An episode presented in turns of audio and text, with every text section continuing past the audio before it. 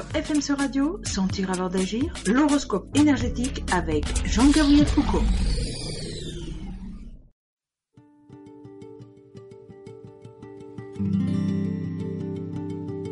Bonjour, Jean-Gabriel Foucault, FMC Radio, horoscope énergétique quotidien du 19 mars ou 12 lapins. Chaque jour nous ouvre une porte dans le déroulement du temps et de l'histoire et nous permet d'apprendre quelque chose.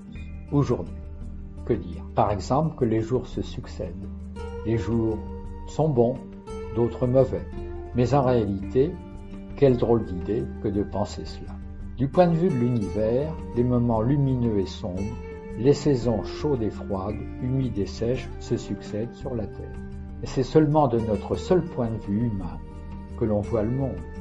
Quand on s'adapte bien, c'est qu'on est monté sur la barque qui nous emmène en mer en tenant compte de la météo qui nous avait prévenu d'un ouragan. Donc si on prévoit un ouragan, donc on ne monte pas. Si on est à l'aise dans ses vêtements, c'est tout simplement qu'on a regardé les conditions climatiques du pays. Pour bien vivre, il convient de s'adapter intelligemment à l'univers et à l'environnement.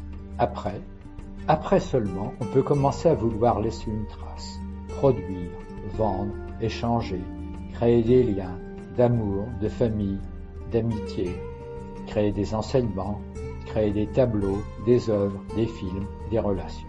Quelles sont les caractéristiques du douzième jour de chaque treizaine? Le douzième jour de chaque treizaine, c'est un dieu vénusien qui est l'enseignant majeur, l'intercesseur avec la connaissance du monde. Vénus était une planète dont la trajectoire à quatre temps avait attiré l'attention des anciens Mexicains. Ils avaient fait de son cycle une source d'enseignement majeur. Deux dieux principaux d'ailleurs lui sont reliés, Quetzalcoatl et Xochipilli. Xochipilli est le dieu du plaisir sexuel ou de l'activité de l'artiste.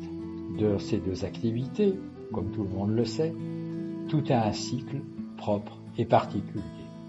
De l'activité de l'artisan, du peintre, de l'écrivain, dans celle du commerçant aussi, tout a un cycle, tout est cycle, fort bien. Mais pourquoi, quand on se plaint que des événements malheureux durent indéfiniment, ou s'inquiète-t-on du fait que des événements heureux pourraient ne pas durer, pourquoi se plaindre de cela? Rien ne dure indéfiniment. D'ailleurs, même le malheur n'est pas fait pour durer indéfiniment. Toutefois, il peut devenir pire encore si on lui donne plus de force par nos actions. Mais il peut aussi disparaître en fonction du sujet concerné, car le malheur a son propre cycle. Toute œuvre a son cycle. Un mémoire de maîtrise, un poème, une thèse de doctorat n'ont pas le même cycle naturel.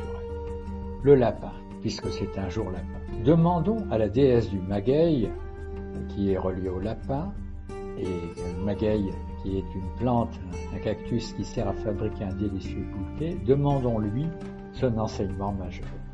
Les anciens l'appelaient le cercle de bras, circulo de brazos, ou cercle de la plante, circulo de la planta. Alors, cercle de bras, qu'est-ce que ça veut dire? Cela veut dire, tout simplement, réunis les efforts de tes bras aux efforts du bras d'autrui dans l'action qui te tient à cœur. Comme le lapin, sois fécond. Donne ce que tu as à donner sans me faire croire que tu dois mettre deux ans pour accoucher de tes œuvres. Le lapin accouche vite. Ouvre ta conscience au cycle de la croissance et de la décroissance de chaque événement, de chaque création. Certains événements, certaines créations sont rapides et d'autres non. Mais en général, à l'inverse du rapide lapin, nous humains, mettons bien plus de temps que nécessaire à rendre fécond et utile ce qui peut l'être. C'était le message du cerf d'hier, mais il est encore plus clair un jour lapin. À demain.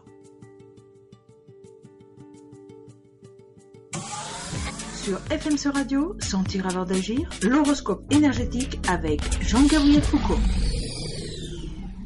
FMC Radio, la radio de l'Alliance